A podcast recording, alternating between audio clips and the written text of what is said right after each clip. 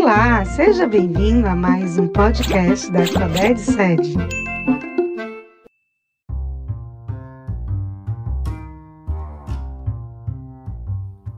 Olá, gente, que tal? Este é o Conexão Educação. Sejam bem-vindos e bem-vindas ao podcast de espanhol. Eu sou a professora Poliana de Queiroz e hoje nós vamos conversar sobre os Estados Unidos. Mas por que devemos falar dos Estados Unidos em meio a um conteúdo de estudos de cultura espanhola?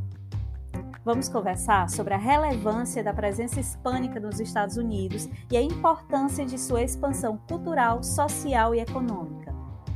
Com a segunda maior população hispânica do mundo, cerca de 18,7% da população estadunidense é de origem hispânica, mais de 62 milhões de pessoas, de acordo com os dados do censo 2020 divulgados pelo US Census Bureau.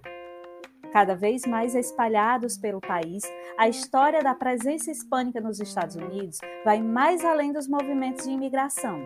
Posto isso, vamos estudar a presença hispânica no território estadunidense. Let's go, girls!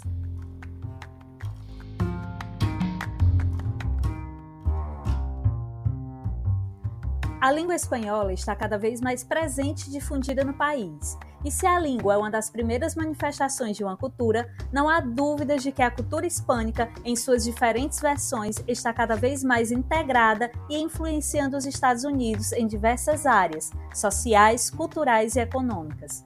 O eleitorado hispânico possui cada vez mais um grande impacto nos rumos políticos do país. Entre as minorias presentes no país, os hispânicos são os mais numerosos.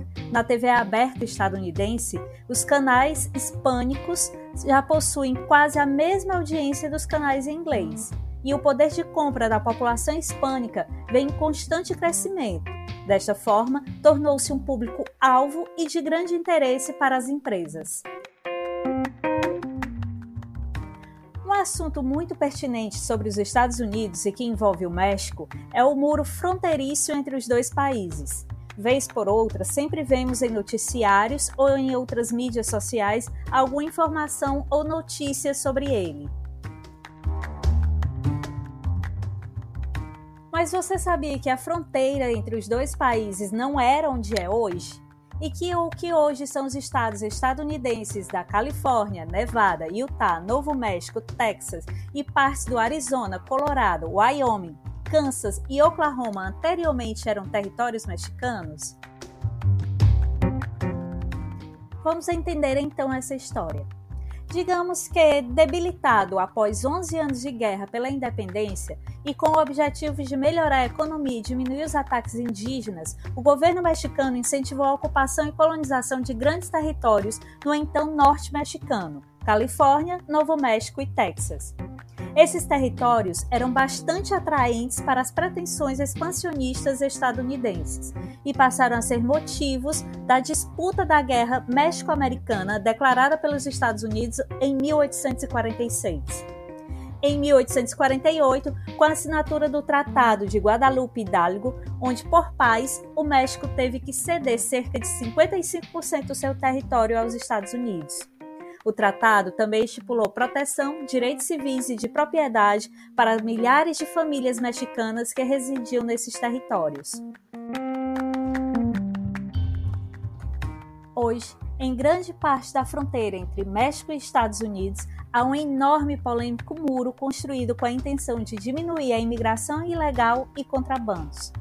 O muro consiste em uma barreira física com cerca de 3.100 quilômetros de extensão e com diversos recursos humanos e tecnológicos para vigilância. Desta forma, os imigrantes ilegais continuam tentando entrar nos Estados Unidos por regiões mais perigosas, o que fez aumentar o número de pessoas que morrem tentando a travessia. Outro fator que deve ser levado em conta na construção do muro é que pode ter como consequência o isolamento geográfico de espécies, limitando assim a capacidade de circulação no habitat atrás de comida, água e parceiros sexuais.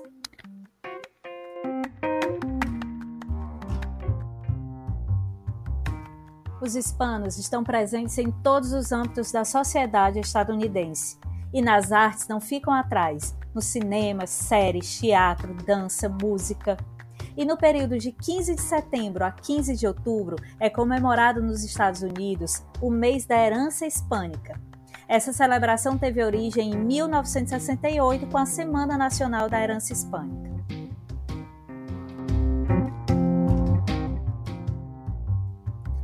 Em La de Canción do seu material, você encontrará a letra da canção Vivir Mi Vida, do cantor porto-riquenho estadunidense Mark Anthony. Você verá que na canção há versos onde podemos observar o uso de perífrasis verbal de futuro. Voy a reír, voy a bailar, voy a gozar.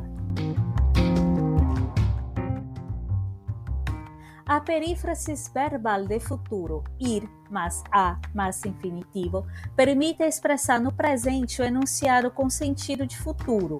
Essa construção costuma ser usada em espanhol em vez do futuro simples na língua falada para expressar uma ação planejada ou algo que vai acontecer prontamente, como também para descrever uma ação futura, para deduções a partir de uma evidência disponível ou as circunstâncias dadas no momento da fala.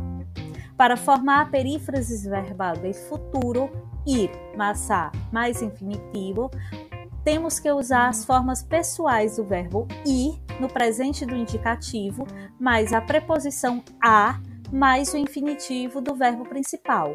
Atenção! O uso da preposição é obrigatório.